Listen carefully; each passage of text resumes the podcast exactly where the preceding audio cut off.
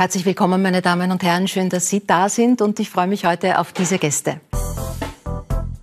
Philipp Jelinek ist der Vorturner der Nation. Mit seiner ORF-Sendung Fit mit Philipp animiert er täglich tausende Menschen, mit Bewegung in den Tag zu starten. Erfahrung dafür sammelte der Romy-Preisträger unter anderem im Wiener Gemeindebau, wo er einst mit seiner Großmutter trainierte. Für den Krimi-Autor Bernhard Eichner ist das Jahr 2021 ein ganz besonderes. Sein Kassenschlager Totenfrau wird für den ORF und Netflix verfilmt und im Herbst ist der Tiroler sogar selbst in einem Film zu sehen. Dieser Tage erscheint sein neues Buch Gegenlicht. Als Mama Putz aus der Werbung kennt sie ganz Österreich. Aber viele weniger wissen, dass die Schauspielerin Cecile Nordeck auch Jazzsängerin ist. Die Mutter zweier Kinder, die in Wien und Paris lebt, hat ein besonderes Faible für französische Chansons. Mirnesa und Mirneta Bezirovic gibt's nur im Doppelpack. Als Weltmeisterinnen des Kampfsports Jiu-Jitsu wie auch als Polizistinnen. Die Zwillingsschwestern, die 1992 mit ihren Eltern vor dem Krieg aus Bosnien nach Österreich geflüchtet sind, kämpfen demnächst um ihren neunten WM-Titel. Herzlich willkommen, das sind heute meine Gäste. Mirnesa Mirnetta, bei Zwillingen herrscht ja an sich schon immer äh, Verwechslungsgefahr. Mhm. Eure Eltern haben noch eins draufgesetzt. Eure Namen unterscheiden sich nur durch einen Buchstaben. äh, gibt es zweckdienliche Hinweise? Ja, tatsächlich gibt's die. Ich meine, unsere Namen sind so ähnlich, weil die Eltern damals entschieden haben, sie wollen einen ähnlichen Namen, aber sie haben tatsächlich ein bisschen übertrieben, unserer Meinung nach. Aber ja, es gibt äh, markante Merkmale, Unterscheidungsmerkmale zwischen uns beiden sind zum Beispiel mein Muttermal am Hals, also das sind so wirklich kleine ja. Merkmale nur. Und da sage ich meistens, ich bin die Mirnetta und das Muttermal. Somit kann man sich eine kleine Eselsbrücke draus machen. Aha. Und sie hat ähm, schon von klein auf zum Beispiel ein Cut genau. äh, beim rechten Auge. Auge. Und S für Schnitt zum Beispiel. ja. Also auch nur so ein kleiner. Das ist aber für Eingeweihte. Ja, ja genau. Also, das, ich, Nein, also das wurden eben schon oft gefragt und deshalb haben wir uns überlegt, okay, wie können wir das angehen, dass sich also die Leute leichter merken können und deshalb. Genau. Ja, ja dank unseren Eltern haben wir halt aufgrund der ähnlichen Namen und alle Daten sind ja gleich, auch Probleme beim Flughafen, wo wir schon oft auf einem Sitzplatz gesessen sind, weil das System nicht überblickt hat, dass wir scheinbar zwei Personen sind. Schon also, das kommt leider vor. Ja. Ja. Tippfehler, ja. Mirnesa Miraneta, ja. Jiu-Jitsu, achtfache Weltmeisterinnen. Könnt ihr für alle nicht äh, Kampfsport erprobten und fitten Menschen ganz kurz erzählen, mhm. worauf es da ankommt beim Jiu-Jitsu? Ist das mit Karate oder Judo vergleichbar? Ja, Jiu-Jitsu kommt von den japanischen Samurai. Ähm, aus Jiu-Jitsu ist eigentlich Judo und Karate entstanden. Beim Jiu-Jitsu, das ist eigentlich eine Selbstverteidigungssportart, wo man lernt, ähm, sich gegen verschiedenste Angriffe zur Wehr zu setzen. Und da gibt es unterschiedliche Wettkampfsysteme im Jiu-Jitsu. Wir machen das Duo-System. da kämpfen zwei Duo-Teams gegeneinander. Äh, das Einzige, was in diesem System vorgegeben sind, sind die Hauptangriffe. Und jedes Duo-Team entwickelt die Abwehrtechnik dazu selbst. Und in einem Duo-Wettkampf, wo wir eben achtfache Weltmeister sind, wird dann von einem Mappenkampfrichter werden Techniken durcheinander gezogen. Mhm. Das heißt, man muss dann auf Knopfdruck und automatisiert reagieren und diesen Angriff dann, der uns angesagt wurde, die Technik dazu dann abwehren. Realisieren, verstehe. Und ja, bewertet werden dann halt Geschwindigkeit, Effektivität, kraftvoller Angriff. Das heißt, es gibt eine Jury? Es gibt eine Jury, genau, genau ja. und die bewertet dann von, auf einer Punkteskala von 0 bis 10 Punkten dann sind verschiedenste Kriterien, mhm. auf die es dann ankommt. Mhm. Philipp, Kampfsport ist ja durchaus angesagt im Moment. Ich kenne viele Menschen, vor allem auch Damen, die boxen gehen. Nein, ich nicht. Der aber Boxen ist super. Gehst du äh, in den, steigst du in den Ring? Eine Zeit lang habe ich das gemacht. Äh, es ist wirklich ein, ein super cooles Training. Vor allem es ist extrem intensiv und nach 45 Minuten bist du streichweich. Mhm. Also ich hatte früher immer einen, einen Coach, mit dem ich also ein Personal Training gemacht habe.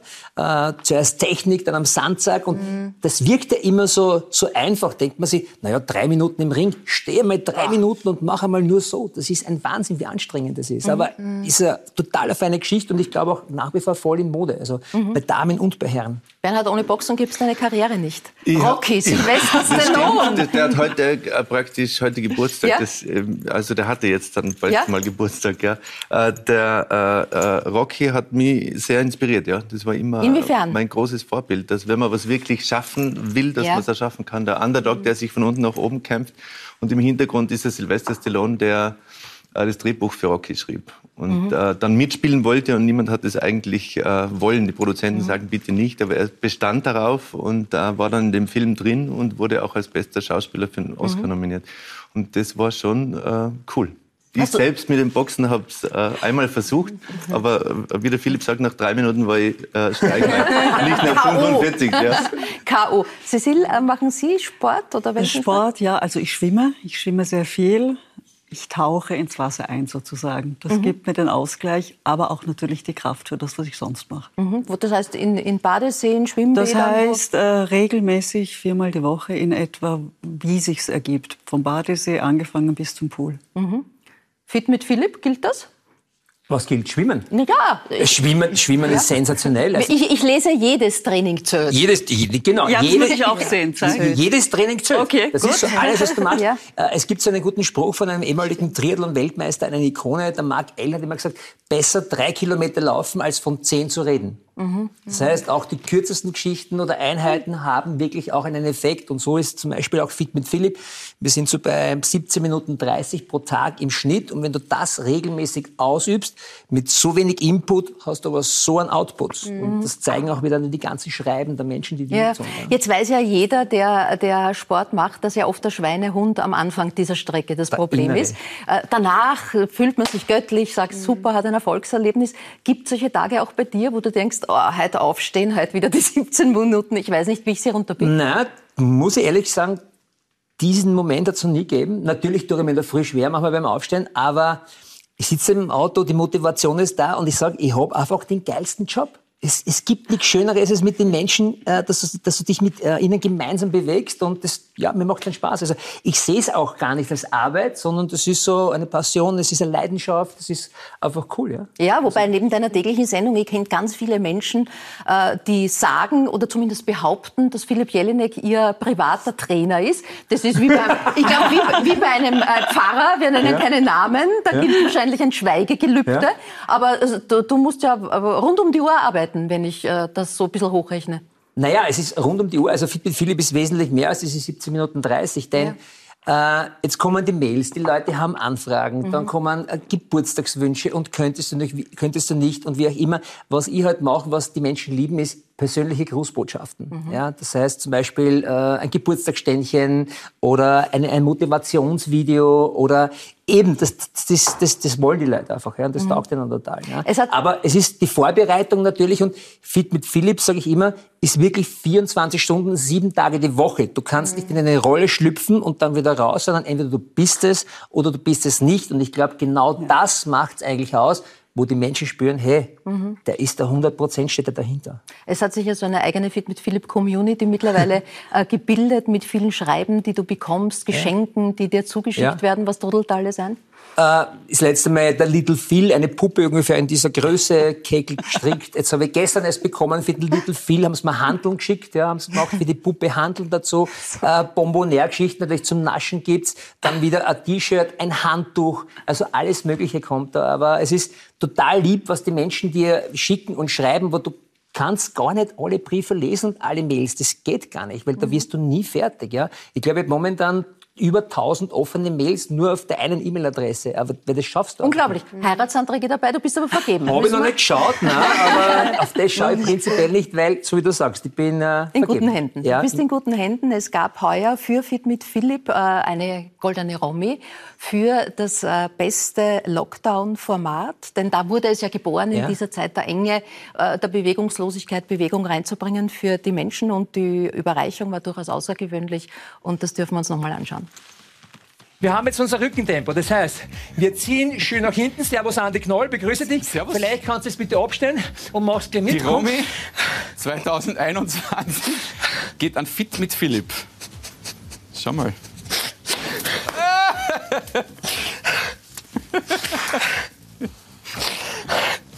So, schau. Du, du darfst die angreifen, ich nicht.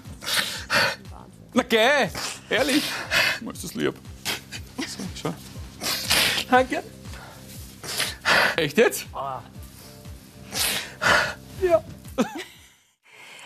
Wein da gleich wieder mit, der Philipp, für dich war das ein ganz besonders emotionaler Moment, weil, weil so ein Traum war, weil du schon als, als Kind davon geträumt hast, einmal im Fernsehen zu sein. Ja. Kannst, kannst du diesen Gefühlsausbruch oder auch die Emotionen, die da für dich dahinter stecken, uns versuchen zu erklären? Also wie soll man sagen, ähm, die Moderationstätigkeit hat irgendwann mal begonnen, so mit 18, 19. ich bin in einer Diskothek gearbeitet, um mir nebenbei Geld zu verdienen. Und da gab es ein, ein Mischpult mit einem Mikrofon. Und da habe ich damals meine ersten Geschichten gemacht und irgendwann dann einmal hat der Geschäftsführer gesagt, naja, möchtest du nicht eine Autoverlosung moderieren? Und dann kam Privatrad in den 90ern, dann kommen die ersten Fernsehgeschichten bei den Privatsendern und so weiter. Und äh, ich liebe es halt, mit Publikum zu arbeiten. Ich liebe es, Live-Geschichten zu machen, weil ich finde, da bekommst du gleich das Feedback der Menschen. Da, live ist live, da kann passieren, was will. Du musst auf die Situation reagieren. Das kennst du, glaube ich, selber auch ganz gut. Und die Romme, sage ich, ist eigentlich jetzt nicht nur für Fit mit Philipp, sondern das ist so äh, die Belohnung dafür, und jetzt komme ich wieder auf das, was du gesagt hast, Sylvester okay. Stallone, also ich vergleiche mir jetzt nicht, das wäre jetzt vermessen, aber ich habe immer an mich geglaubt und an das, was ich kann. Und da gibt's halt auch diese Parallelen. Na, das wird nie was. Und der Jelinek und vergiss das. Und vor fünf Jahren haben die Leute noch gesagt, na, das mit dem Fernsehen, das kannst du vergessen, mach was anderes, wie auch immer. Und, aber das ist die Belohnung dafür. Und deswegen ist das auch so emotional für mich. Und wenn ich das dann sehe, ich glaube, ich könnte immer wieder blären, aber das lebst du halt einfach und das ist so. Und dafür bin ich extrem dankbar, dass ich diesen Job machen darf. Äh, bist du nah am Wasser gebaut? Ja. Also viele glauben das bei mir gar nicht, weil ich eher so der... cool. Bitte? Also ja. super, wenn Männer weinen können. Mega. Ja, ich sage immer, warum nicht? Das ist... Äh, wie soll man sagen, es gibt im Leben diese Schwankungen immer. Ja? Ich bin ein extremer Typ, der die Höhen sehr in, äh, extrem aus, auslebt, aber auch die Tiefen. Das haben wir dann mit gewissen Therapien ein bisschen, ich sage mal, abschwächen können, weil es ist ja auch ein Wahnsinn, diese Hochschabanen, die du mhm. hast. Aber es hat sehr, sehr, sehr viel Arbeit. Also auch an dir. Ich habe, glaube ich, insgesamt drei Jahre mit einer Therapeutin gearbeitet, um mein Leben aufzuarbeiten und wie auch immer und um diese Wellen ein bisschen zu glätten. Aber ich sage, mhm. das Schönste ist es, wenn du lachen kannst, weinen kannst, weil mhm. sonst wäre das Leben nur so, das ist dann wie bei einem Toten. Du kannst fühlen. Ähm, es, ist, es, ist, sehr mutig, äh, offen auch darüber zu reden, dass man Therapien gemacht hat und wir sind hier nicht auf der Couch. Also insofern will ich da nicht auftauchen, aber gibt es eine, eine Idee, etwas, was du Zuschauern auch mitgeben kannst, warum das heute wichtig ist, äh, vielleicht für manche Tiefen, äh, die jeder von uns erlebt, auch hinzuschauen und sich auch Hilfe zu holen? Also prinzipiell glaube ich, würde es uns allen gut tun, mhm. dass wir uns mit uns einmal selbst auseinandersetzen, mit uns selbst beschäftigen, äh, hineinzugehen, die Vergangenheit aufzuarbeiten, weil viele Dinge sind uns nicht bewusst. Ich nehme jetzt nur ein Beispiel her. Mir hat meine Therapeutin gesagt, man hat dir deine Kindheit genommen. Also ich bin super dankbar, meine Eltern haben mir alles ermöglicht, aber man muss das halt so sehen. Äh, es war die Zeit, meine Eltern sind gern zum Heirigen gegangen, der Papa ist zu Hause gefahren, was der und dann Damals war das halt so, du hast ein leichtes Spitzel gehabt, bist gefahren und als Kind ich bin daneben gesagt, Papa, mach die Augen auf, Papa, schau wie ich immer. Und damit hast du damals eigentlich schon eine Verantwortung gehabt, ja, der Familie gegenüber und das, da hat man da ein bisschen was von der Kindheit genommen. Es ist bitte nicht bös gemeint, auch ja. der Mama gegenüber. Wenn die Mama das sieht, wird sie wieder sagen, ja, was habe ich denn gemacht? Ne? Mhm. So ist es nicht.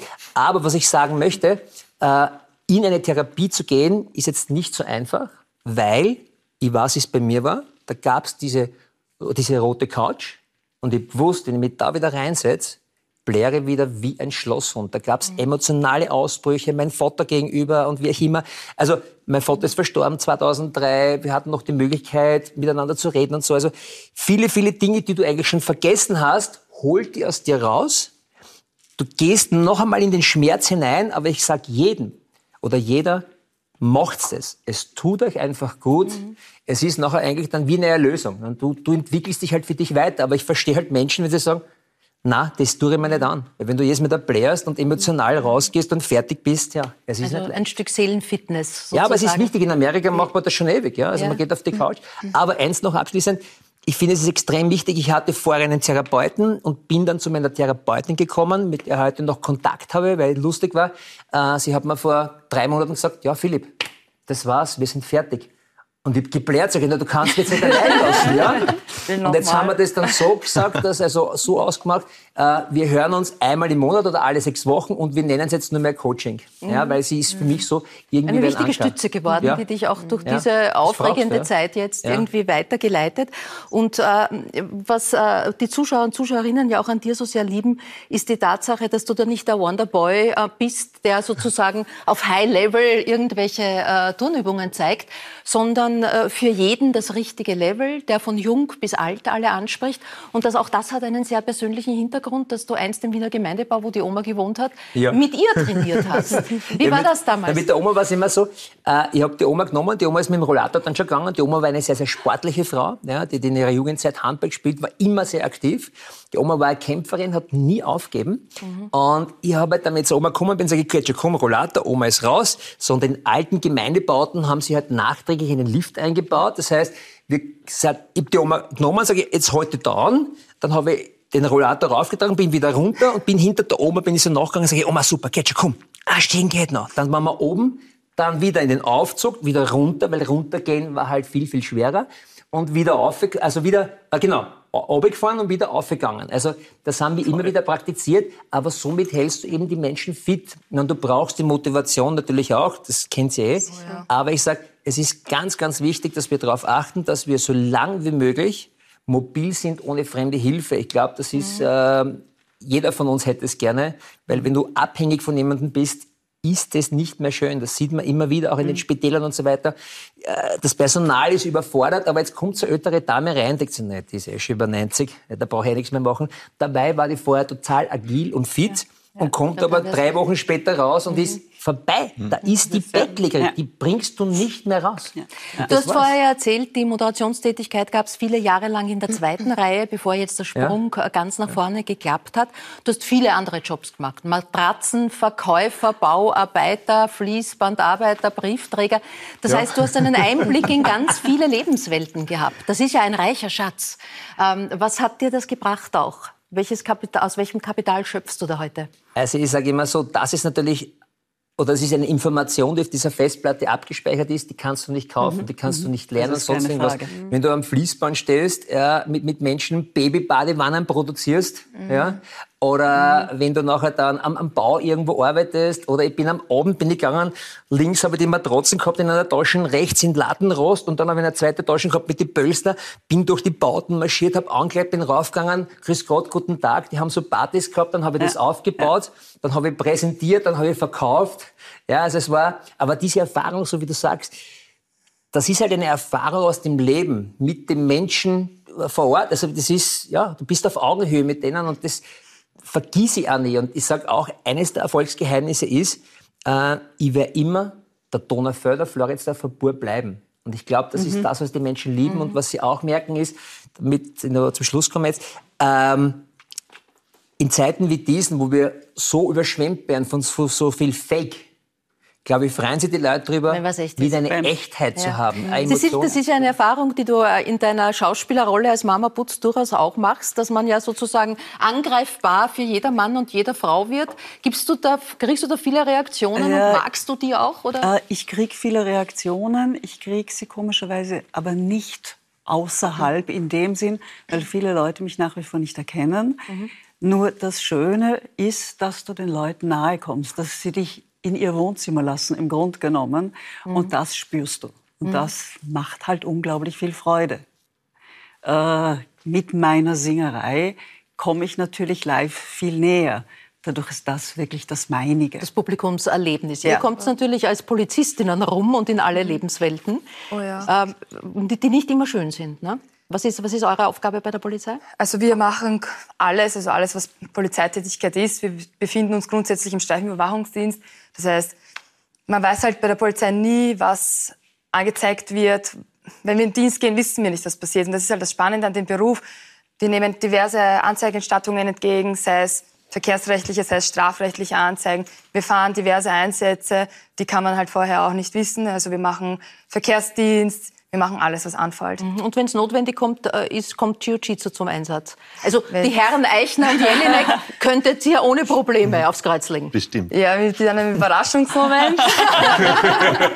Vielleicht. Ging die kann schnell auf. Ich schaue zu zweit. Also als Autor hat man natürlich nicht so einen unmittelbaren Zugang oder äh, zum Publikum, obwohl ich schon bemerke, dass in deinen Social-Media-Auftritten du mit dem Erfolg äh, deutlich extrovertierter geworden bist. Du nennst ja. deine Fangemeinschaft jetzt auch Schnuckis. Ja, schon, Wie kam es dazu? Schon länger, weil ja? ich habe so ein, ein Kosewort gesucht, weil es sind ja wirklich die, die mir den Erfolg ermöglicht haben. Und es ja. sind ja eigentlich die netten Menschen, die meine Bücher lesen und die, denen ich sehr verbunden und dankbar bin. Und äh, ich liebe das sehr. Also diese E-Mails auch zu beantworten, wie Felix sagt, es bekommen auch viel Post im Buch. Hinten steht meine E-Mail-Adresse drin. Ich bitte darum, mir Feedback zu geben, wie hat euch das Buch gefallen. Und dann zu lesen irgendwie, wie es den Leuten geht, wenn sie, wenn sie mit meinen Figuren oder mit meinen Dingen, die ich mir da ausdenke, äh, umgehen, ist super spannend. Ich bemühe mich, jeden wirklich, jeden zurückzuschreiben. Und äh, eben die Verbindung auch nicht zu verlieren zum Leser, zur mhm. Leserin. Und was äh, sonst schön ist in meinem Beruf, ist, dass ich die, bei der Recherchearbeit das Glück habe, in viele, wie Philipp jetzt äh, in seinem Leben, in viele Lebenswelten so einzutauchen. Ja. Also es sind oft wie viele kleine Schnupperlehren, äh, und dann, egal, Polizei, super freundlich in Österreich, Kripo. Also es ist immer jemand da, der hilfsbereit ist, der sich dann drei, vier, fünf Stunden Zeit nimmt und mir die Welt erklärt. Diese, die Polizeiwelt oder die Bestatterwelt oder egal was. Und das ist mhm. wahnsinnig spannend. Äh, diese Faszination Tod gab es ja in deinem Leben schon sehr früh, noch als Bub, wo du Ministrant warst, auch äh, bei Begräbnissen ja. dabei warst und die Friedhöfe dich fasziniert haben. Warum? Also ich finde einen Spaziergang über den Friedhof auch schön, aber ja, woran aber als Kind war es natürlich unheimlich, oder? Das kennen wir, oder ja, so, ja, ja. wenn es dunkel war. Am Abend am Friedhof gehen, wenn es dunkel ist, in der Nacht, im Sommer, genau nach zehn, dass man sich noch hintraut. Und als Ministrant dann der Tod, das ist schon faszinierend. Alle sind traurig, es ist still, alle sind schwarz angezogen. Das hat, hat schon was, was Unheimliches, was Fremdes. Man mhm. spricht nicht über den Tod, das ist ein Tabu. Was früher schön war, dass die Oma tatsächlich im Wohnzimmer lag, aufgebahrt, zwei Tage lang, und die Leute sind dann gekommen und haben sich mhm. dort verabschiedet. Das ist dann irgendwann verschwunden. Äh, dass der Tod dann wirklich total in ein Eck geraten ist, mhm. wo er eigentlich nicht hingehört, weil er Teil des mhm. Lebens ist. Mhm. Und, äh, aber es war immer schon faszinierend. Ja. Und Eine, beim Begräbnis ist ja? irgendwann eben ein Sarg von der Kutsche gefallen und dann ist der Sarg aufgegangen und dann ist die Leiche rausgekugelt und das war wahnsinnig aufregend für mich so als Neunjähriger da dabei zu sein. Das also es war extrem cool. Ja. Also es war als Minister, es ist tatsächlich passiert. Ja. Äh, die persönlich äh, nächste äh, Erfahrung mit dem Thema Tod war, dass du den Tsunami 2004 mit und Gott sei Dank überlebt hast. Das ist jetzt 17 Jahre her. Ist es ein Ereignis, ähm, das immer noch nah ist? Verblasst das oder braucht das therapeutische Aufarbeitung, wie der Philipp gerade besprochen hat? Ja, also es war schon lang Thema für mhm. mich.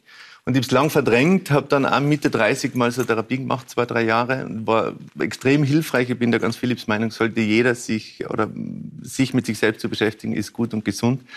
Und an dem Thema näher zu kommen, war für mich äh, sehr äh, heilend oder lehr, hilfreich. Also ich muss da ehrlicherweise fragen, Nein, ob du überhaupt darüber reden ja, kannst. Und später dann war es auch Traum. irgendwann, als ich dann beschlossen habe, an der Öffentlichkeit einmal drüber zu sprechen, irgendwie, das war dann überhaupt äh, gut, Aha. das mal so rauszulassen und zu sagen, ja passt, ich war dort und wie war das für mich und äh, diese Todesangst, über diese Todesangst mhm. zu sprechen. Also ich habe damals wirklich das Gefühl gehabt, jetzt ist, geht die Welt unter. Mhm. Das war so ein, so ein Moment, Tsunami, niemand wusste, was das ist damals, oder? Wenn sich das Wasser zurückzieht und das kommt, es ist dann weg und kommt wieder und plötzlich geht die Welt unter. Und das war für mich so ein Moment, Sinnflut. Also mhm. eben Ministrant früher mhm. äh, gläubig und jetzt ist das die Strafe Gottes. Jetzt mhm. ist aus. Das mhm. war total ein skurriler, unwirklicher Moment. Auch zu realisieren, das ist jetzt kein Film, den ich das erlebe. Ist kein das Film, ist auch ja. kein Albtraum, genau. ja. sondern das ist echt. Also total, es war völlig verrückt. Also heute, wenn man es weiß, wenn man die Gefahr kennt, die auf einen zurollt, ja. dann ist es ja anders. Aber wenn man jetzt nicht mehr, die, die Welt nicht mehr man versteht. Man hat nicht gewusst, was ein Tsunami ist davor. Genau, und die Menschen waren alle weg und die waren weggespült und die waren dann mit meinem Baby allein und das war schon ein Moment, wo ich mir gedacht habe, so jetzt. Das ist unglaublich.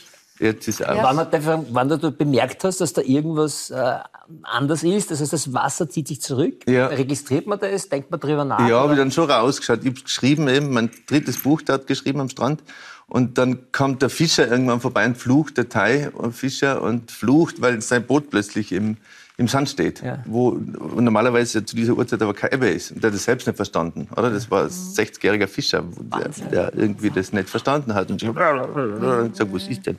Und gesagt, na, das Wasser. Mhm. Und dann plötzlich kam es. Und das war schon so äh, eine Bedrohung. Also ich habe jahrelang äh, geträumt von Wasser. Und bin irgendwie zwei Jahre lang, glaube ich, beim Meer wirklich mit großem Respekt äh, vom, vom, vom Wasser gestanden und Wellen. Also wenn hohe Wellen waren, bin ich gar nicht rein. Mhm. Also äh, ab, ja? ab, wann hast du gemerkt, jetzt, jetzt wird es gefährlich? Also wie war das? Ja, aber das ist einfach das gestiegen, gestiegen, gestiegen. Also wir waren da im Norden von Kaulak, das war jetzt nicht ganz so im unmittelbaren Epizentrum von dem Ding, aber es ist einfach gestiegen, gestiegen, zwei Meter, drei Meter und irgendwann äh, auf der also auf so einer Hütte am Geländer stehend. Irgendwann war klar, so jetzt kann ich nicht mehr höher und das Wasser ist aber immer höher gestanden, ja. gestiegen. Äh, Philipp, du hast äh, einen Ironman in deinem Leben gemacht. Eine, ein paar.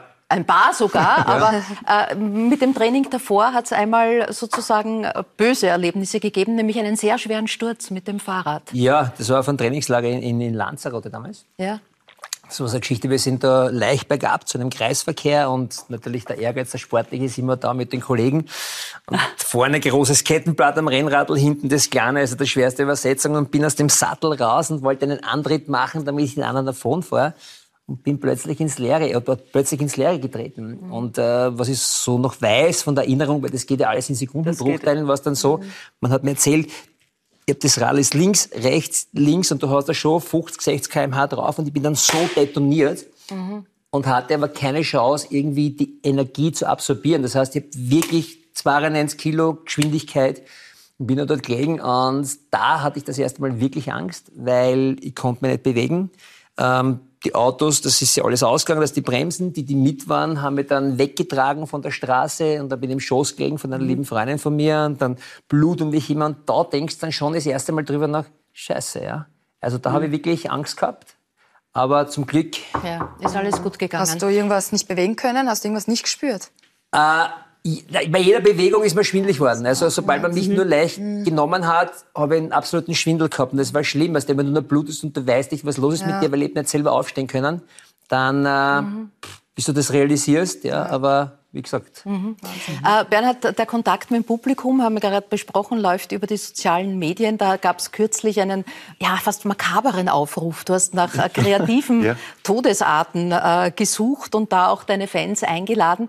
Äh, eigentlich makaber, weil wenn man jeden Tag die Zeitungen liest oder die Nachrichten hört, äh, wird das ja eingeholt von der Realität eigentlich. Das oder? stimmt, aber das Schöne in meinem Beruf ist, der übrigens auch der schönste ist, den, den ich mir vorstellen kann, äh, ist, dass es Fiktion ist, dass das mhm. Geschichten sind, die ich erzähle. Also ich will mir das Geschichten erzählen geliebt, Geschichten erzählt zu bekommen als kleines Kind, dass ich das heute selber tun darf und damit Geld verdienen darf, ist mhm. mega. Und das, das ist der große Unterschied. Wenn ich zum Beispiel die Chronikteil lese oder diese Real Crime Hefte, die es jetzt gibt, äh, das kann ich nicht lesen. Da, da steige ich dann aus, das ist mir dann zu, zu, zu, zu, zu, zu, wirklich. Und mhm. ich flüchte mich gerne in diese, in diese Fiktion und mhm. äh, bin dort, da kann ich entscheiden, wie, wie heftig es wird wie, wie sehr Gewalt zelebriert wird oder wie, mhm. wie, wie wenig oder wie, wie psychologisch dieses, äh, die Geschichte erzählt wird oder welche, also ich kann das alles steuern. Das heißt, die Realität bräuchte manchmal einen guten Autor. Ja, und Happy Ends irgendwie. Ich mhm. liebe Happy Ends. Mhm. Es gibt in jedem Buch, also bis jetzt ist immer gelungen, aber wenn es manchmal sehr krass zugeht in meinen Büchern, dass es ein Happy End gibt. Und bestmöglich nur Liebesgeschichte. ja. ja, so haben wir es gerne im Buch Die Toten Frau. Dein äh, erster großer Erfolg, jetzt verfilmt für ORF und Netflix, wird in 30 Sprachen übersetzt, wird in 190 Ländern ja, zu sehen irre. sein. Das klingt, das klingt so fikt, auch fiktiv alles ja. und doch wird es real sein. Happy End. Äh, Anna-Maria Mühe spielt äh, die Totenfrau, also die, die, die Hauptrolle. Äh, wie sehr bist du involviert? Bist du am Set dabei? Ich, ich Schreibst du auch die Drehbücher? Ich war jetzt zwei, dreimal am Set dabei, eben letzte Woche auch und das ist schon extrem toll zu sehen. Also es wurde ein Priester angezündet, war super. Also, weil, also, also nicht, dass der Priester sterben musste, aber da war ein Stunt-Team und die haben ja. da irgendwie die mit Brennpaste und Wahnsinn. Und dann sechs Feuerwehrmänner haben den gelöscht. Und also es ist schon aufregend mhm. zu sehen, dass das eben, dass es Wirklichkeit wird, dass Anna-Maria Mühe das spielt, ist mhm. toll, weil die kommt tatsächlich der Figur nahe, die ich da erfunden habe. Und äh, ja, könnte nicht schöner sein. Könnte nicht schöner sein. Drehbuchmäßig war ich äh, nicht beteiligt. Äh, Im Herbst ist ein anderer deiner Krimis äh, zu sehen im ORF. Äh, Broll für immer tot. Und da gibt es eine kurze Szene, in der du auch vor der Kamera stehst. ja.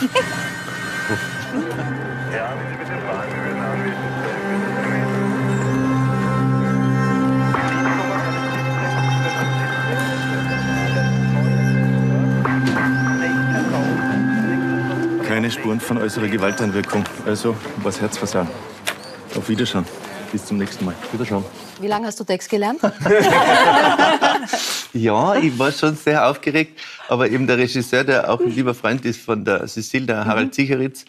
Äh, hat, war sehr nett mit mir. War sehr nett mit dir. Ich habe zu ihm gesagt, irgendwie, schau, du kannst mich jetzt nicht rausschneiden, weil ich so den langen Gang gehabt praktisch vom ja. Sarg bis rüber zum Polizisten. Ja. Und dann habe ich gesagt, ja. Yeah. Wie oft ist die Szene wiederholt worden? Ah, dreimal. Dreimal hast du ja. gefragt. Ist, ist ein bisschen ein, ein Zitat äh, oder eine Anleihe an Robert Seethaler, der ja auch als Schauspieler und selbst Autor ja. seine Romane schreibt. Also mir wird, ich wollte als Kind, als Jugendlicher auch Schauspieler werden, eben bei Rocky und Ding. Ja. Ich habe mich dann fürs Schreiben entschieden. Aber es ist schön. Es wird jetzt eine Signatur. Ja. Hitchcock hat es auch gemacht. Ja. Aber jetzt frage ich, wie war es für dich, wenn du das erste Mal dann selbst am Schirm siehst? Na, super cool. super. Super, super. Du hättest dir ja auch gleich hin, ich bin gleich hin sage, können. Aber es gibt äh, eine neue Krimiserie. Dunkelkammer war der erste Teil. Jetzt in diesen Tagen erscheint der zweite, Gegenlicht, der dich ein bisschen wieder in die Fotografie und zur Pressefotografie, in der du ja auch selbst tätig warst, führt. Bronski heißt äh, der Held. Die Fotokamera ist jetzt oft auch wieder mit dabei. Was, was sind deine Motive? Ja, das war eben eigentlich so der erste große Beruf. Also ich war zuerst Kellner, dann Fotolaborant und bin dann in die Fotografie geschlittert, war für die große österreichische Zeitung sechs Jahre als Pressefotograf tätig, bevor ich dann später in die Werbung gegangen bin. Und in diesen sechs Jahren war eben auch alles dabei, von Polizei bis Kultur, Sport, mhm. äh, Chronik, Reportagen. Äh, und speziell faszinierend war eben schon diese Polizeifotografie. Also alles, was Mord, Brand, Unfall, Raub, äh, das war schon Adrenalin. Mhm. Wenn da ein Überfall war damals, bei dem auch zwei Leute zu Tode gekommen sind und mir oder ich Mitte 20-Jähriger völlig irrwitzig der Polizei nachgefahren und jetzt Räuber jagen. Mhm. Also völlig dumm. Und dann bei der Verhaftung mit Maschinenpistolen daneben in Fotoapparat. Also würde ich halt nie mehr machen. Und also das alles, das ist die Welt von Bronski. Das ist die Welt von Bronski. Den lasse ich das, äh, aus dem ich nach sechs Jahren ausgestiegen bin, 20 Jahre lang machen. Und das hinterlässt mhm. natürlich Spuren, weil wenn man nur vom Unglück der anderen lebt, äh, macht es was mit einem. Mhm. Ein letztes modisches Detail müssen wir noch besprechen. Ich bin, ich bin leise enttäuscht, dass du in stinknormalen Blue Jeans ja. heute da bist. Ja. Denn auf Social Media sehen wir dich in bunten Leggings zuletzt. Ist, hast du da, äh, bist du unter die Designer gegangen? Oder soll es einfach nur bequem sein? Nein, ich habe gern, ich hab's gern bunt. Also ich war früher äh, schwarz und blau und ich lieb's, äh, mich bunt anzuziehen. Also ich finde, das ist, macht mich fröhlich, zum fröhlichen Menschen. Ja. ja. Äh, wenn ihr beide kämpft auf der Matte, mhm. da habt ihr auch so ein be bequemes Pyjama-Teil an. Ne? Ja, ja Pyjama wird es oft genannt. Man ja. nennt es eigentlich Gi, das ist offiziell ja. das Wort dafür. Ja, Kimono und Tsubori-Hose. Jiu-Jitsu-Gewand, sagen wir zu den meisten ja, ist weiß, ist angenehm. naja, ist einfach zu tragen. Wir sehen sein. jetzt kurz Szenen aus einem Kampf, damit man sieht, wie, wie hart es da auch zugeht. Ihr steht, wie ihr schon erklärt habt, als du beide auf der Matte. Ja.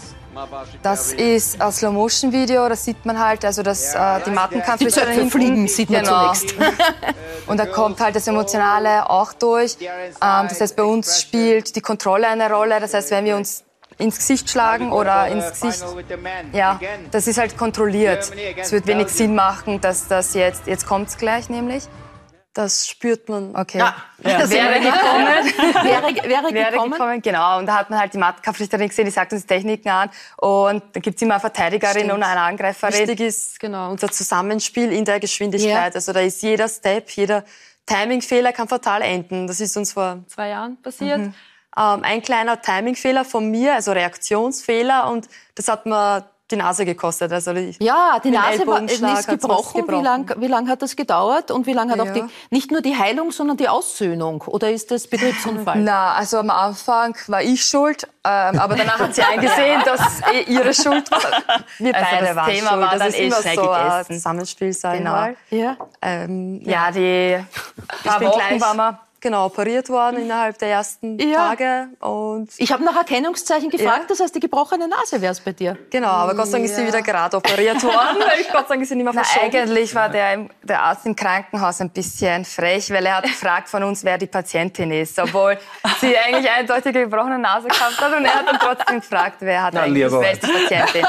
aber das Interessante ist, ich bin dann also verödet worden, weil ich ja. einen Riss in der Nasenmuschel hatte Und ich bin schon da gelegen und sie war eigentlich mit mir im Patientenraum und eigentlich wollte sie mir quasi Gesellschaft leisten, aber im Endeffekt ist sie dann abbosch, so schnell habe ich nicht mal schauen können und hat sich draußen hingelegt, weil ihr plötzlich so schlecht geworden ist.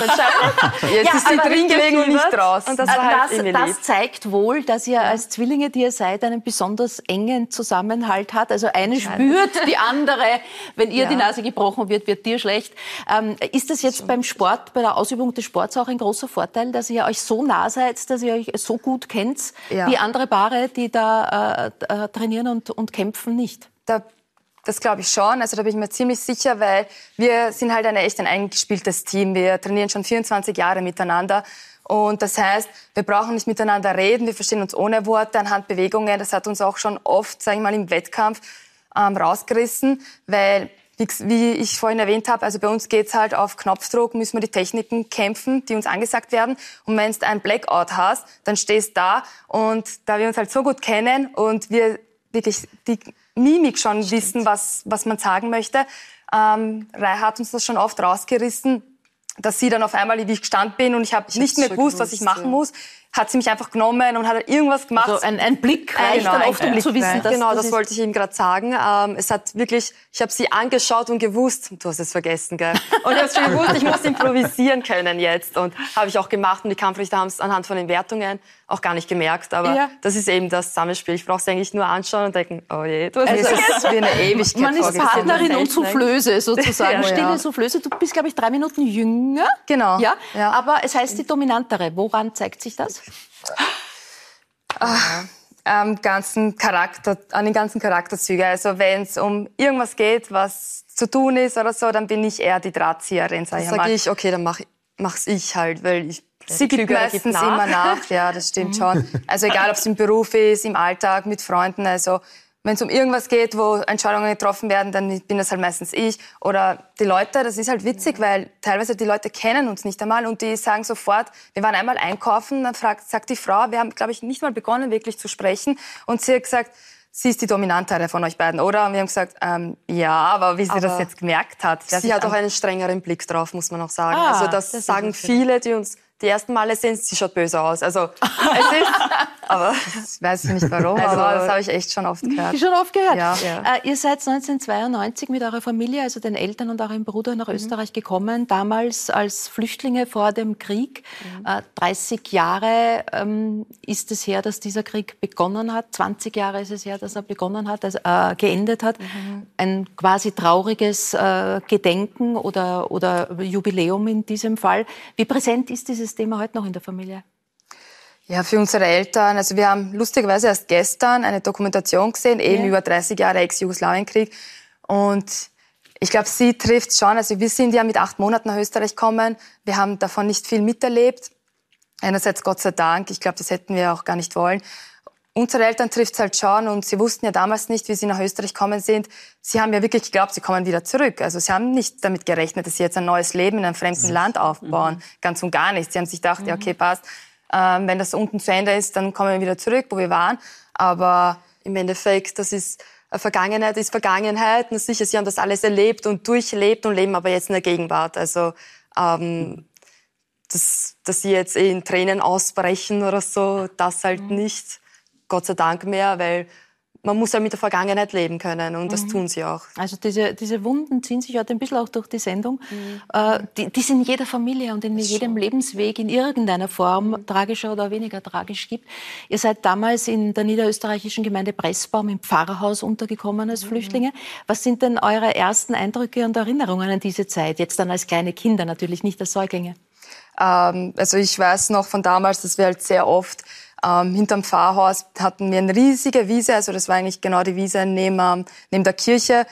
Da haben wir Fahrradfahren gelernt, da haben wir unsere zahlreichen Verletzungen erlitten, weil wir es nicht konnten, weil wir ständig gegen die Kirchenmauer gefahren sind.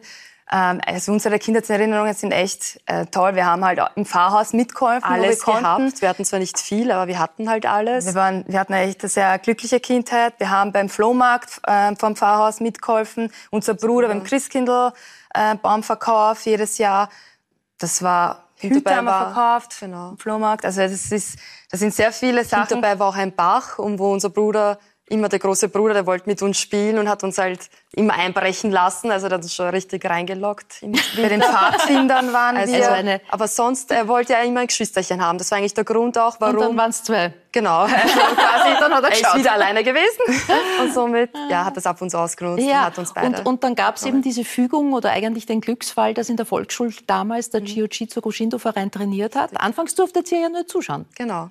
Mit fünf haben wir eigentlich schon begonnen. Also so ist uns eigentlich erst aufgefallen, dass die Leute, die kleinen Kinder im Tschürgewand drüber spaziert sind. Ja. Und wir haben sie halt immer verfolgt und haben jedes Training schon vorher, bevor wir beginnen durften, zugeschaut, bis mit sechs Jahren dann, wo eigentlich das Eintrittsalter war, mindestens sechs Jahre, unsere Eltern einfach überraschend gekommen sind. Da kann ich mich noch genau erinnern, da sind wir an, am Mattenrand in der Halle gesessen und plötzlich waren unsere Eltern da. Und dann haben sie uns quasi erlaubt, dass wir mal schnuppern und das war halt für uns der Beginn. Ja, der Beginn. Und bis heute. Bis dato, ja. Also wir haben nie aufgehört, wir hatten nie eine Wettkampfpause. Nie eine Wettkampfpause. Achtmal Weltmeisterinnen, das gibt es, glaube ich, in, in, kaum einer anderen Sportart oder in sehr wenigen. Äh, jetzt werden viele fragen, gibt es keine Gegner oder seid ihr so gut oder beides? es gibt Gegner, es gibt sehr gute Gegner und es kommt immer wieder auch was Neues. Ja. Ähm, aber ich glaube, wir sind sehr ehrgeizig. Also wir sind solche ehrgeizigen Trainierer und Wettkämpfer. Also wir bereiten uns nicht 100 Prozent vor. Wir fahren nicht hin, um dabei zu sein. Wir fahren hin, um zu gewinnen. Und das ist halt unser Ehrgeiz, der uns, glaube ich, auch ausmacht. Mhm. Und das ist halt schon mittlerweile so, es baut uns halt immer mehr und mehr Druck auf. Desto mehr wir gewinnen, ist aber auch normal, dass du halt dann immer mithalten willst und, und wieder, weil viele erwarten mhm. sich auch, äh, Erwartungs- und Leistungsdruck. Also ja, aber wir können damit eigentlich ziemlich gut umgehen. Ja. ja. Äh, die optimalen Trainingsbedingungen äh, bekommt ihr heute beim Polizeisport. Auch da wieder eine gute Fügung. Trainer Robert Horak, mhm. der ähm, euch den Tipp gegeben hat, eigentlich dann zu sagen, schaut sich das mal an, das wäre vielleicht der Weg. So kamt ihr dann also auch als Polizistinnen zur Polizei und zum Polizeisport, der 30 Jahre Jubiläum ähm, mhm. äh, heuer feiert. Mhm. Das heißt, das ist der Rahmen, der das alles möglich macht. Absolut. Also wir wurden 2011 haben wir in der Hack maturiert und sind danach gab es zufällig in diesem Jahr die Ausschreibung, dass sieben Spitzensportler aus ganz Österreich aufgenommen werden. Und da hat uns eben unser Mattentrainer, der Robert Horak, äh, den Tipp gegeben, ob das nicht was für uns wäre. Mein Polizistin sein, das war schon ein Kindheitstraum eigentlich. Also in den, Tage, äh, in den Freundschaftsbüchern damals, was willst du einmal werden? Polizistin. Also das war eigentlich schon ein Kindheitstraum damals.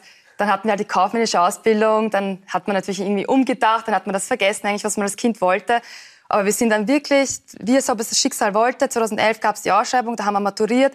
Perfekt, wir haben uns beworben und seitdem sind wir dabei. Und es ist halt eine ideale Kombination zwischen Beruf und Sport. Mhm. Weil im Privat, also bei einem normalen Beruf ist es halt schwierig, so viel Sonderurlaub oder Urlaub zu bekommen für die Wettkämpfe, für die Vorbereitung. Mhm. Und das, gibt's, das gibt uns halt die Polizei, die optimalen Trainingsbedingungen, die zahlreichen mhm. Sonderfreistellungen fürs Training, für die Wettkämpfe. Aber wir haben auf der anderen Seite auch unseren Beruf, den wir sehr gerne machen und den wir lieben und den wir nie, also wir sind echt froh, dass wir das gemacht haben und bereuen es bis heute überhaupt nicht. Mhm. Polizist wollte ich auch immer werden. Wollte ich auch werden? Was ist dann passiert? ich habe damals, nein, ich habe mich damals beworben. Ich war in der Marokkaner-Kaserne damals, habe den Aufnahmetest gemacht. Wirklich? Aber 68 war eine relativ starke Generation.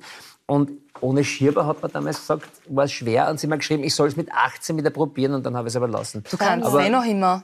Wir haben immer Leute gesucht. Soll jetzt wieder nicht kommen? Nicht zu spät. Es ist, ich denke, mit einer Radarpistole stehen, mit einer Laserpistole stehen. Ja. Ja. Apropos, apropos natürlich die Frage. Ihr habt gesagt, ihr macht alles, also auch Streifendienst. Ja. Äh, wenn ihr einen Autofahrer aufhaltet, äh, der ähm, tut das Fenster, die Fensterscheibe herunter und dann stehen die beiden Damen Mirnesa und Mirneta. Welche Reaktionen kriegt ihr da? Eigentlich immer unterschiedlich. Äh, ein paar reagieren eher nicht drauf, aber man merkt schon, die haben schon signalisiert, dass wir uns ähnlich schauen. Und ein paar fragen dann am Ende der Amtshandlung, dürfte ich noch was fragen, ähm, ob wir vielleicht verwandt sind. Einige gehen gleich aufs Ganze, fragen, ob wir Zwillinge sind, aber er eigentlich nicht. Sie halten sich eher zurück und fragen dann vorsichtig, ähm, ob sie uns was fragen dürfen. Ja. und die Amtshandlung sind. macht äh, Mirnesa, aber sie hat den strengeren Blick. ja, aber das sind dann im Endeffekt... Good Cop, oder wie? Ja, ja guter ja. Bulle, böser Bulle. Braucht ja eine Rollverteilung irgendwie. Ja. Nein, aber die sind dann im Endeffekt froh, weil es oft kommt die Aussage, ich bin froh, dass ich nicht betrunken bin. Ja, Nein, äh, ihr seid das Gesicht für, ein, äh, sehr, für, eine Kampagne zu einem sehr traurigen Thema, äh, die Frauenmorde in Österreich. Leider in diesem Jahr besonders großes Thema, weil so zahlreich und für eine Gewaltschutzkampagne seid ihr auch die Testimonials. Ähm, ein Thema, das äh, sozusagen euch auch nicht auch persönlich am Herzen liegt und das aber auch, wo sich der Kreis auch zu eurem Sport wieder schließt. Mhm. Würdet ihr jeder Frau einen äh, Selbstverteidigungskurs empfehlen? Auf jeden Fall. Also ich sage mal, alles, was man macht, kann nicht schaden und einer Frau wirklich mal auch zu spüren, wie das ist. Ähm, also Schlagtechniken zu lernen, die meisten trauen sich nicht. Ähm, oder wie man eine Faust gescheit macht. Ich sage mal, jeder Kurs kann nur von Vorteil sein. Es gibt so viele Kursangebote in Österreich, Selbstverteidigungskurse vom Gio oder vom Kickboxen, eigentlich egal welche Kampfsportart, mhm. aber wichtig ist, dass man etwas tut und eben schon präventiv. Man muss es ja nicht provozieren, man muss ja jetzt nicht durchs Leben gehen und kann jemandem eine geben, sondern nur im Bedarfsfall halt wirklich dann sich auch drüber trauen und es auch anwenden können. Wo beginnt das, der Bedarfsfall? das Problem ist, glaube ich, das, das Hauptproblem oder das Tolle ist halt in solchen Kursen auch, das stärkt das Selbstbewusstsein. Ja, es gibt auch. halt leider viele Täter, die suchen sich die Opfer ja aus, weil mhm. die suchen sich nicht den Selbst das selbstbewusste Opfer aus, sondern sie suchen sich halt das Opfer aus, was am schüchternsten, sage ich mal, wirkt, wo mhm. die halt eine gewisse Macht ausüben können. Und das ist halt für solche Kurse, Selbstverteidigungskurse, stärkt einerseits das Selbstbewusstsein und andererseits, als man, es, egal wer Selbstverteidigungskurse macht, es, äh, man verliert die Hemmung. Man lernt halt, dass man mhm. Schlagtechniken ausübt und die Hemmung verliert, davor jemanden vielleicht anzufassen, jemanden mhm. Fremden oder so, weil man trainiert ja mit mhm. unterschiedlichen Trainingspartnern dort auch. Also für viele Menschen ist es sicher eine Überwindung, dass man mhm. jemanden Fremden mal nur anfasst, geschweige denn, dass du, mhm. wenn du in einer Notwehrsituation bist, dass du wirklich auf diesen mhm. Menschen hinhauen musst, weil dann heißt es nur er oder ich. Äh, Jiu-Jitsu ist äh, leider nicht olympisch, das heißt, der Sommer wird euch nicht nach Tokio führen, obwohl das das Heimatland wäre, aber im Herbst dann Weltmeisterschaften, da möglicherweise, wir drücken ganz fest die Daumen für mit, mit, ja, jetzt, ihr, ihr habt es ja selber gesagt, die Latte liegt auf. Ich will kurz was sagen, wegen den Kursen so, ich finde das super, mhm. aber ich glaube, man sollte auch sagen, nur ein Kurs allein, 14 Tage, drei Wochen Nein, am Monat, wird zu wenig sein. Das unterschätzen die meisten. Du brauchst auch da die Regelmäßigkeit. Ja, ja die richtig. Äh, Cecil, gehört die Kampfkunst zu ihren, äh, zu ihren Fähigkeiten als Schauspielerin? Äh, nicht wirklich, aber du wirst natürlich auch trainiert. Das ist klar. Es ist nicht etwas, was ich regelmäßig mache, nur das ist ein Part von der Ausbildung eines Schauspielers auf jeden Fall. Äh, natürlich nicht unbedingt, um sich zu verteidigen, muss ich sagen, aber einfach, um in Szenen Dinge darstellen zu können. Mhm. Und das kannst du dann halt persönlich polen, wie du willst. Nur dieses Wehren und dieses sich auch trauen zu wehren, das mhm. eine Natürlichkeit in dich einfließen zu lassen, das halte ich für mhm. unglaublich mhm. wichtig. Sie stammen aus einer Künstlerfamilie. Ihre ja. Äh, Mama war Schauspielerin ja. am Burgtheater, der Vater genau. dort technischer Direktor. Ja, vor allem war er der Erfinder der Drehzylinderbühne. Das ist die Bühne, die das Burgtheater nach dem Krieg bekommen hat mhm. und die auch weltweit überall zu finden ist. Mhm. Das heißt, es war ein bisschen dieses Gehen äh, war da und das heißt, es war mein erster Spielplatz, die mhm. Bühne. Und natürlich kommst du dann mit Menschen ganz natürlich zusammen, die eine noch eine Familie werden. Und du lernst dort spielen. Du hast einen Attila Hörbiger, einen Josef Meinrad, der für das Kind, was da irgendwo kaschiert, hinten steht, weil du durftest noch nicht ins Theater, unter mhm. Anführungszeichen. Du bist dahinter gestanden und er hat für dich heimlich gespielt. Das mhm. heißt, du kommst in die Dinge einfach ganz natürlich rein leichter, als wenn du die Tochter eines Arztes bist, darfst schlecht bei der Operation mhm. zuschauen. Mhm. Ich hatte das Glück, ich durfte zuschauen. Mhm. Aber nicht nur auf der Bühne und hinter der Bühne, sondern auch zu Hause gab es dann diese Treffen mit, mit Künstlern dieser Generation, Oskar Werner, das ist äh, ganz Habiger, haben Sie gedankt, Philosophen waren da, Künstler waren da. Ja. Das heißt, diese Inspiration war einfach da. Äh, an wen erinnern Sie sich da? Ah, an viele. Äh, ich weiß nicht, ob euch das etwas sagt, vor allem an den Heer. Ja. Es war ein wunderbarer Philosoph, der ging ein und aus bei uns mhm. und hat dann ein bisschen mehr geholfen bei den schweren Schularbeiten, mhm. wo ich dann immer Fünfer gekriegt habe. Weil er geholfen hat. wo es dann einmal auch hieß, das Kind muss drogenabhängig sein. Was hat der geschrieben? Äh, wunderbar, aber halt nicht ganz schuladäquat. Ja. Und solche Dinge gab es dann natürlich auch. Ja, schöne, schöne schön. Erinnerungen, die auch aufgehoben sind? Die aufgehoben sind bei mir da drinnen. Die sind da drin. Das, also, die sind da drinnen. Ich, ich, habe auch gehört, dass Sie, und da schließt sich der Kreis zum Papa, zu Hause sehr mobile Möbel haben. Also das kommt ja, ja da, da dreht sich in der Bühne ähnlich. Wir haben den Luxus, den wirklich großen Luxus, den Arbeitsmoment und den Wohnmoment in einem Atelier zu verbinden. Mhm. Das heißt, mein Mann ist Maler, er malt dort. Mhm. Es ist mein Proberaum. Meine Tochter ist Schauspielerin. Es ist jetzt in der Zwischenzeit auch ihr Proberaum. Äh, wir machen Musik und da muss geschoben werden. Muss geschoben werden die ja, ganze Zeit. Da schließt sich der Kreis da zur Familie Putz. Da schließt sich der Kreis zur Familie Putz. Das ist keine Frage. Es hat was mit Möbel zu tun. Ja. Und ich liebe diesen Auftrag der Familie Putz auch wahnsinnig, weil du mit wunderbaren Menschen auch schon eine Familie durch die Zeit gebildet hast. Was ein bisschen weniger bekannt ist in Österreich, das ist nur wirklich der Zweitberuf unter Anführungszeichen, diese Woche Drehzeit, die wir jedes Jahr gemeinsam haben. Mhm. Ich bin ja vorwiegend international als Sängerin unterwegs. Als Sängerin unterwegs, aber ja. bleiben wir noch ganz kurz bei, bei dieser schauspielerischen Tätigkeit. Durch diese starke Präsenz dieser Werbung haben die äh, Zuschauer und Zuschauerinnen natürlich den Eindruck, sie sind dort angestellt und äh, drehen jeden Tag absolut. oder jede wir, Woche einmal wir einen neuen Spot. Vielleicht Maximum sind wir eine Woche pro Jahr mit dem mhm. beschäftigt, sind natürlich so eng verbunden wie ihr. Ein Blick genügt und das ganze Team weiß, was zu tun ist. Deswegen auch dieser, diese große Menge, was gesendet wird, sonst wäre das gar nicht möglich. Ja. Aber es ist eine Woche im Jahr. Mhm, mh. Und äh, der zweite Eindruck, da herrscht, dass man in der Werbung reich wird. Nicht nur berühmt, sondern reich. Äh, Stimmt das? Ja, aber den Lebensunterhalt in sieben Tagen in der Woche verdient man schwer. Ja. Sagen das geht so. sich nicht ganz aus. Das geht 20 Jahre aus. über schon dabei. Also ja, wirklich sozusagen eine, eine, eine sehr Eben treue durch unseren Seele. gemeinsamen Freund Harald Sicheritz hat ja. mich damals gebeten, drei Spots zu drehen. Ich weiß nicht, es sind jetzt 200, 250, ja. wir zählen nicht mehr. Ja. Aber wie gesagt, es handelt sich hier wirklich nur um eine kurze, wunderschöne Woche die wir das Jahr zusammen verbringen. Ist das nur ein Vorteil, wenn, man, äh, wenn das Gesicht so prägend äh, eingeprägt ist? Weil ich kann mir vorstellen, in der Schauspielerei ist es wahrscheinlich schwierig, dann einen anderen Auftrag zu bekommen. Es ist Österreich sehr geprägt, das mhm. ist ganz klar. Äh, viele sehen nur diese Rolle oder wollen nur diese Rolle sehen. Aber ich arbeite, sagen wir, zu 95 Prozent im Ausland. Das heißt, mir selber fällt es nicht auf. Mhm. Sie leben ja auch in Wien äh, und in Paris ja, äh, mit es der ist Familie. eine Mischung. Das ist geschuldet der Tätigkeit als äh, Jazzsängerin, ist es, es ist Chansonsängerin. Wir schauen kurz rein und hören kurz rein, was es ist.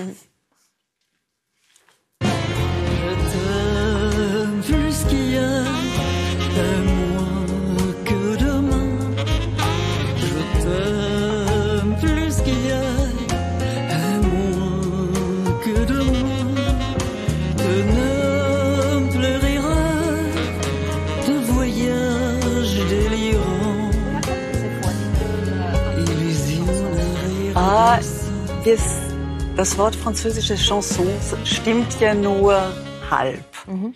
Ah, wir haben vorher vom Geschichtenerzählen ja. Äh, geredet. Bei mir geht es sehr um Storytelling. Natürlich, das, was man als französisches Chanson erachtet oder dem breiten Publikum bekannt ist, ist dieses Geschichtenerzählen. Und das ist ein ganz wichtiger Part meiner Musik.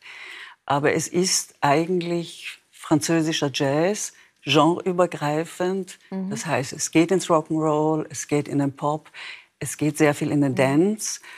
Es ist kulturübergreifend, das heißt, verschiedenste Menschen aus verschiedensten Ländern mit verschiedenster Herkunft sprechen eine Sprache, nämlich mhm. die Musik. Und es ist auch generationsübergreifend. Ich versuche mit wirklich vielen Generationen zu mischen, weil jeder hat ein neues Leben, einen neuen Impetus und wir kommen aus unserer mhm. Vergangenheit, Entschuldige.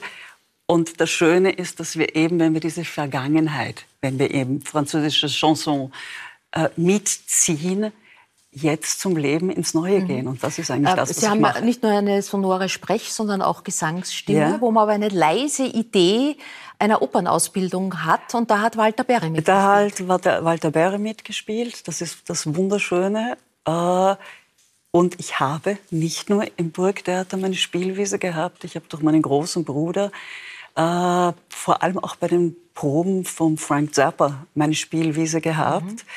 Und das kommt auch da sozusagen die Vergangenheit zusammen. Mhm.